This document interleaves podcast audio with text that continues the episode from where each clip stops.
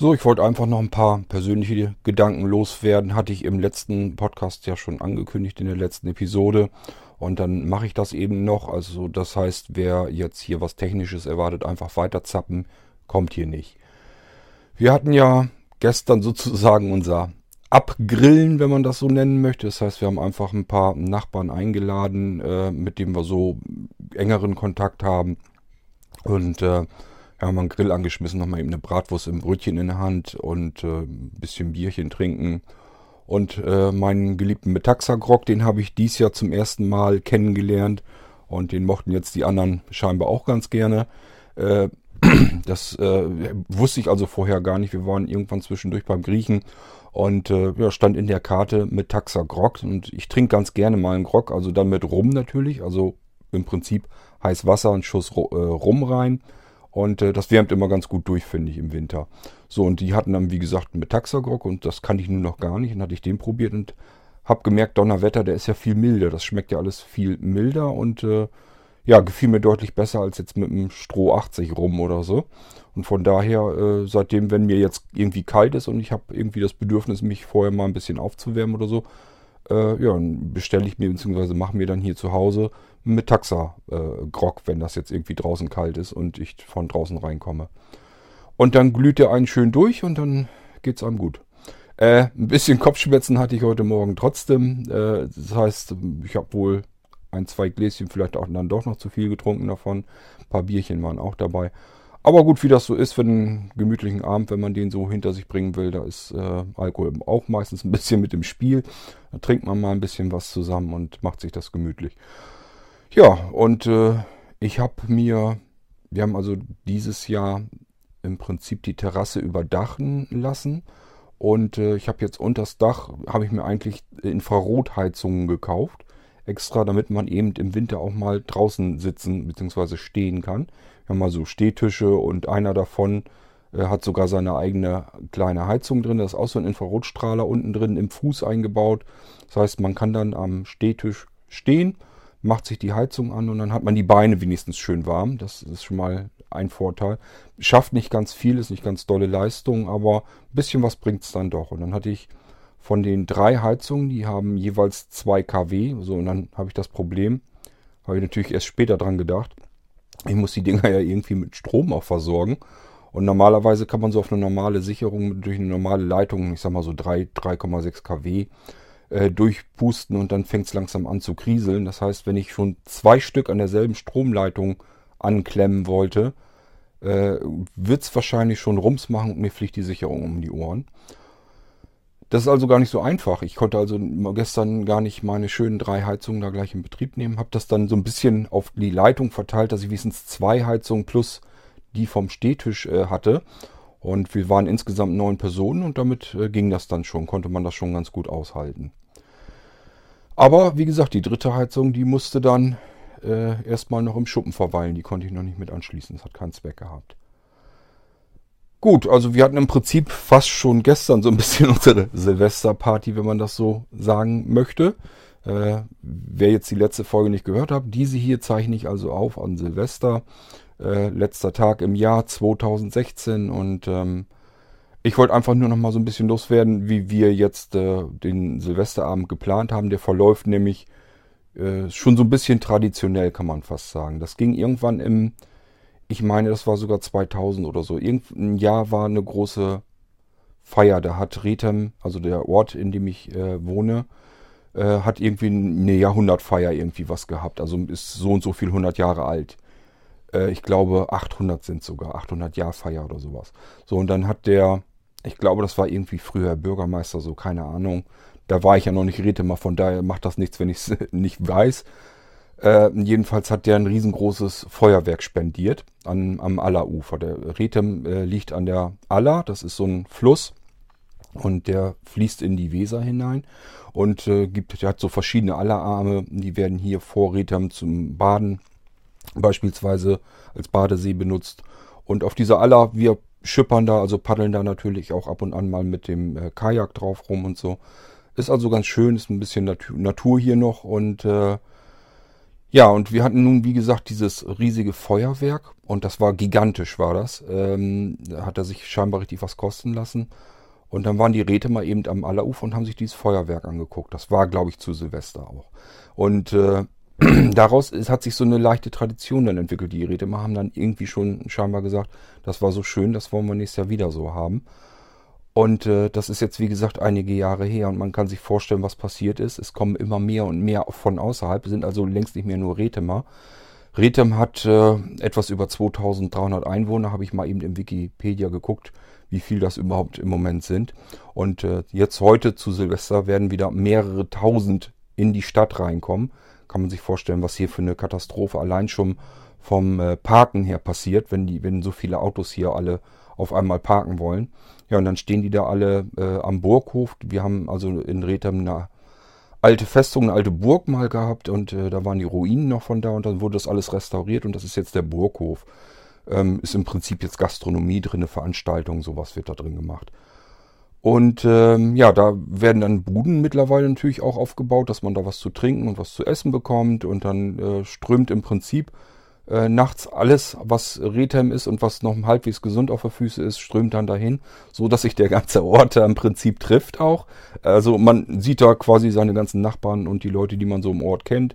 Ähm, könnt euch vorstellen, Anja ist Postzustellerin, die kennt dann nochmal mehr und äh, ja, dann geht das dann in einer Tour los. So, und wir haben das jetzt mittlerweile so, dass wir abends, ähm, das ist auch mittlerweile Tradition, dass wir uns am Silvester Grünkohl machen. Wer das nicht kennt, äh, muss das unbedingt mal kennenlernen. Ich glaube, ich mache nochmal extra eine Folge nur zum Grünkohl. Äh, das ist eins meiner Lieblingsspeisen im Winter und äh, das ist hier in Norddeutschland ganz beliebt und bekannt.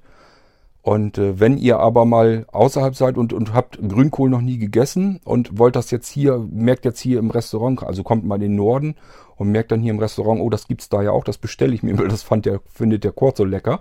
Äh, das nicht vergleichen, das ist das ist was ganz was anderes. Also die Restaurants kriegen es einfach nicht hin, die können nicht vernünftig Grünkohl machen. Die nehmen den Grünkohl aus der Büchse und dann ist der sauer. Das heißt, wenn ich mir im Restaurant bestelle ich mir natürlich auch regelmäßig Grünkohl. Ich kann es ja nicht lassen, ich versuche es dann immer wieder, weil man macht sich den nicht ständig zu Hause. Und äh, ja, entweder ist der so sauer, weil sie nichts dran machen, oder aber sie versuchen das Saure wegzukillen, indem sie ordentlich Salz zu kippen. Dann hat man Grünkohl, der viel zu salzig ist. So, und dann bleibt der meistens über mehrere Tage. Ist ja auch nicht schlimm, bloß so, ich habe manchmal das Gefühl, als wenn der bei in, in den großen Küchen, in den Restaurants teilweise ein bisschen zu lange lagert. Und äh, letztes Mal war auch wieder ganz katastrophal. Da hatte ich einfach nur so eine grüne Pampe auf dem Teller mit äh, aufgewärmten Kartoffeln sogar. Und das in einem Restaurant, das muss man sich mal reinpfeifen. War echt ein bisschen stinkig, aber ich habe dann, wie man das so macht, ich habe dann natürlich nicht gesagt, mir, dass mir es nicht geschmeckt hat. Hab gesagt, ja komm, lass mich in Ruhe. Das war jetzt jedenfalls nichts. Also hab, man ärgert sich im Prinzip nur. Und das ist ganz, ganz selten, dass man im Restaurant vernünftigen, leckeren Grünkohl bekommt. Da wird dann Fleisch zuserviert und Kartoffeln manchmal auch Bratkartoffeln. Und äh, ist wirklich eine leckere Geschichte. Bloß wie gesagt, ähm, im Restaurant hat es keinen Zweck. Also wenn ihr mal in den Norden kommt oder so, äh, ist immer gut, wenn ihr hier irgendwie Verwandte, Bekannte oder so habt, die ihr vielleicht besuchen wollt, dann äh, seht mal zu, ob die euch eventuell mal eine Portion Grünkohl machen. Damit ihr wisst, wie das normalerweise schmecken sollte mir fällt allein nur, weil ich von Grünkohl rede, fallen mir schon wieder Geschichten ein, die sich um den Grünkohl drehen.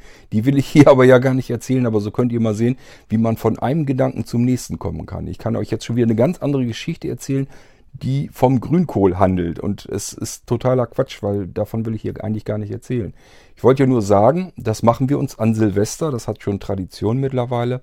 Und das ist ganz praktisch, weil dann futtern wir ganz normal abends äh, essen wir Abendbrot, also Grünkohl in dem Fall dann mit Rauchende, Pinkelwurst und Kassler kommt da rein und Kartoffeln dazu. Und irgendwann später, äh, was weiß ich, um 9, 10 Uhr, latschen wir dann los, dann äh, gehen wir zu Freunden, trinken da noch ein gemütliches Bierchen zusammen, unterhalten uns noch ein bisschen, machen uns Musik ein bisschen an. Und äh, ja, so wie das dann ist, ich sag mal halb zwölf oder so oder vielleicht sogar noch früher, gehen wir von da aus dann weiter zum Burghof, wo eben alle sind. Dann trifft sich im Prinzip alles. Und mittlerweile ist das auch so, dass sich von außerhalb alles trifft. Da sind dann auch welche aus Bremen und was weiß ich, wo die alle herkommen. Äh, man muss sich wirklich vorstellen, da stehen dann auf mal mehrere tausend Menschen am Allerufer und wollen sich dieses Feuerwerk angucken. Funktioniert also so, dass äh, überall hier in den Geschäften in Rethem sind überall äh, ja kleine Sparschweinchen, da kann man schon mal Geld reinschmeißen. Das heißt, es wird im ganzen Jahr über wird schon gesammelt, nur für dieses eine, für diesen einen, diese eine Nacht, wo quasi das Feuerwehr abgefackelt werden soll. Und äh, äh, da wird, kommt schon mal Geld rein. Dann gibt es private Spender wohl, die ein bisschen mehr auch vielleicht äh, spenden. Dann gibt es, was glaube ich hau hauptsächlich was bringt, das wird auch heute wieder so sein, dass da welche von der Freiwilligen Feuerwehr oder wer das immer macht oder vom Deichverband, keine Ahnung. Jedenfalls rennen die dann rum mit so einem, äh, ja, mit so einem äh, Münzpot sozusagen und dann können die Leute da auch äh, freiwillig was reinstecken und das ist dann das Geld, was fürs nächste Jahr an Silvester gebraucht wird, wo dann das nächste Feuerwerk von bezahlt wird. Da läppert sich immer so viel zusammen, dass das ein gigantisches, großes, tolles Feuerwerk wird. Ähm, mittlerweile ist es so, dass man eigentlich an die Aller direkt nicht mehr kann. Da ist ein Deich davor. Sonst konnte man die ersten Jahre noch bis ran, konnte dann in die Aller noch gucken. Das war nämlich auch ganz schön, weil die auf der Aller haben sie dann noch, ich glaube, Teelichter oder irgendwas haben sie dann noch brennend auf der Aller schwimmen lassen. Das haben sie dann weiter hinten natürlich wieder eingesammelt, aber haben dann sozusagen, dass man verschiedene Kerzen und Flammen und so auf der Aller hatte, die, trieb, die trieben dann vorbei und am Himmel und am Himmel dann dieses riesige Feuerwerk und äh, das ist natürlich schon klasse. Vor allen Dingen äh, es ist relativ günstig. Man muss ja, man ist sozusagen nicht auf irgendeiner Feierlichkeit und hat da viel Eintritt bezahlt oder so. Musik wird da auch übrigens gespielt. Ähm, es gibt was zu trinken, es gibt was zu essen. Was es vielleicht nicht gibt, vielleicht fehlt das ja manchen. Die meisten, denke ich mal, wird es nicht fehlen, ist, wenn man vielleicht tanzen möchte oder so. könnte man da sicherlich auch tun, macht aber keiner. Aber ansonsten ist das immer wunderschön. Ähm, wir machen das so, dass wir uns einen Rucksack packen, da kommt dann ein bisschen Bierchen rein, ein bisschen Sekt, weil man nicht das so kriegt, wie man das vielleicht haben möchte dort. Und vor allen Dingen wie gesagt, es sind solche Menschenmassen, dass wir uns schon immer einen Platz suchen, dass das weiter am Rand ist, dass man da nicht halb kaputt gequetscht wird. Und äh, ja, dann haben wir da unsere Getränke die quasi vor Ort und gehen dann nachher bloß noch zum Bratwurststand, essen eine Bratwurst oder Würstchen oder was es dann so gibt. Naja, und dann ist irgendwann die ganze Show dann vorbei, dieses gigantische Feuerwerk abgefackelt. Und dann, äh, da geht das natürlich noch weiter von der Fete her. Dann ist noch ordentlich was los. Äh, Im Prinzip aber geht dann so nach und nach gehen die Leute dann alle wieder nach Hause. Es artete bisher immer eigentlich nicht aus. Ging alles schön friedlich ab und so. Ähm, ich habe schon immer gesagt, ich warte ja nur darauf, dass irgendwann mal die Stimmung so ein bisschen kippt, weil es werden jedes Jahr mehr und mehr und mehr Menschen. Und irgendwann funktioniert das einfach alles nicht mehr. Mich wundert eigentlich schon, man sieht eigentlich keine Polizei dort rumrennen oder so oder irgendwie, die da ein bisschen Ordnung äh, reinbringen in die ganze Geschichte. Bisher hat das immer alles wunderbar geklappt. Friedlich ist gar kein Problem gewesen. Aber ich könnte mir vorstellen, wenn das jedes Jahr wieder ein paar hundert Leute mehr werden, das artet ja irgendwann zwangsläufig aus und ich könnte mir vorstellen, irgendwann passiert da mal irgendwas, was vielleicht nicht so schön ist und wo man dann sagen muss, Mensch, da braucht man irgendwie schon lang langsam Polizei vor Ort, dass das da vernünftig äh, bewältigt wird. Wie das dann so ist, das ist ja, die Leute haben was getrunken oder so, schmeißen mit Böllern irgendwie äh, vor die Füße. Äh, das hat es die ersten Jahre alles gar nicht gegeben, das wird jetzt immer schlimmer. Letztes Jahr war es also wirklich schon so, dass irgendwelche Idioten dann schon äh, Böller einfach in die Menschenmengen reingeschmissen haben und sowas. Und das ist natürlich was, das will man nicht, das braucht man nicht. Ja, und wie gesagt, irgendwann, irgendwann geht's dann nachts halt zurück bei uns ist das gar nicht so lange. Das ist meistens, wir sagen, um 1 Uhr oder so ab, wieder nach Hause. Äh, dann bringen wir sozusagen die Freunde, mit denen wir dann hingegangen sind, noch eben bis zur Haustür ran, verabschieden uns, dann gehen Anja und ich weiter bis ganz nach Hause. Äh, da sind natürlich auch noch andere auf dem Weg, dann grüßt man sich noch, ist irgendwie ganz witzig alles. Äh, und irgendwann kommt man dann zu Hause an. So, und was passiert dann? Der Kurt, wie er dann so ist, hat dann Hunger nochmal wieder, weil ist ja schon einige Stunden her, man ist ja lange auf, hat ein Bierchen getrunken, das hilft ja auch nochmal, dass man Hunger kriegt. Da machen wir uns nämlich unseren Grünkohlpott wieder heiß. So, und dann gibt's nochmal eine Ladung Grünkohl, sozusagen als Nach-Mitternachts-Snack. Und dann, dann kann's von mir aus ins Bett gehen. Äh, so wisst ihr aber schon mal, wie das die letzten ein, zwei, drei Jahre abgelaufen ist und so soll's heute wahrscheinlich dann auch wieder passieren. Ist also im Prinzip ganz schön. Man hat eine Feier mit ganz, ganz vielen, vielen, vielen Menschen. Äh, viele davon kennt man auch. und äh, wird gut versorgt. Musik da, äh, Getränke da, Essen da, kann sich unterhalten, auch vielleicht mit Menschen, die man schon länger nicht mehr gesehen hat. Und äh, hat ein riesengroßes Feuerwerk und im Prinzip ist es genau das, was man eigentlich an Silvester haben möchte. Äh, bei der Gelegenheit, was mich immer ein bisschen stört, aber es bringt auch nichts, euch das zu sagen. Entweder stört euch das vielleicht selber oder aber äh, ja, es bringt halt nichts, was ich das, dass ich das hier überhaupt erzähle. Ich sag's trotzdem. Was ich fürchterlich finde, ist dieses Geballere mit den Silvesterknallern schon vorab. Also erstmal, ich kann Knaller, die nur knallen, kann ich sowieso nicht verstehen. Äh, das ist für mich ein, ein Mysterium, warum die Leute das so geil finden, wenn das knallt. Keine Ahnung. Ich schaue mir gerne ein Feuerwerk an und das rumst ja auch schon ganz gewaltig. Da tun mir eigentlich immer schon die Tiere leid, die in der näheren Umgebung sind, weil das knallt ja quer durchs Land. Man hört ja sehr richtig, dass dieses Echo quer übers Land knallt. Äh, wenn man sich vorstellt, da sind überall Tiere drumherum, ich könnte mir vorstellen, die sind da ganz schön verstört und das ist bestimmt auch manchmal ganz schön fies bei vielen Tieren, die ein deutlich besseres Gehör haben als wir, die sind da viel empfindlicher. Also ich könnte mir vorstellen, dass das schon ziemlich äh, hart ist. Aber was ja dann eigentlich nicht sein müsste, ist diese ganze Ballerei schon in den Tagen davor. Ich kann das so ein bisschen nachvollziehen, dass die Kinder das irgendwie geil finden, mit kleinen Ballern da rumzuknallen. Aber das sind mittlerweile keine Spielzeugböller mehr. Äh, wir hatten früher auch sowas, das waren so ganz kleine Dinge, die haben Puff gemacht und dann war es gut. Die jetzt sind, das sind ja richtig fiese, große, dicke Dinger.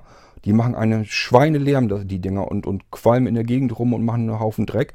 Ähm, ist im Prinzip, das ist ja alles nicht so schlimm, aber wenn ich mir vorstelle, hier sind überall ringsrum, dass die Leute hier Hunde und so haben und Katzen und was weiß ich alles, äh, für die muss das eine einzige große Quälerei sein, die ganzen Tage schon vorweg. Ich kenne auch im Prinzip selber kenne ich keine Hundehalter, die einen Hund haben, der das alles so locker wegsteckt. Äh, die haben alle Probleme mit den Hunden äh, Richtung Silvester. Die verkriechen sich teils unterm Bett oder im Keller oder was weiß ich wo. Äh, also die haben da richtig, die haben da richtig dran zu knabbern an dem Scheiß.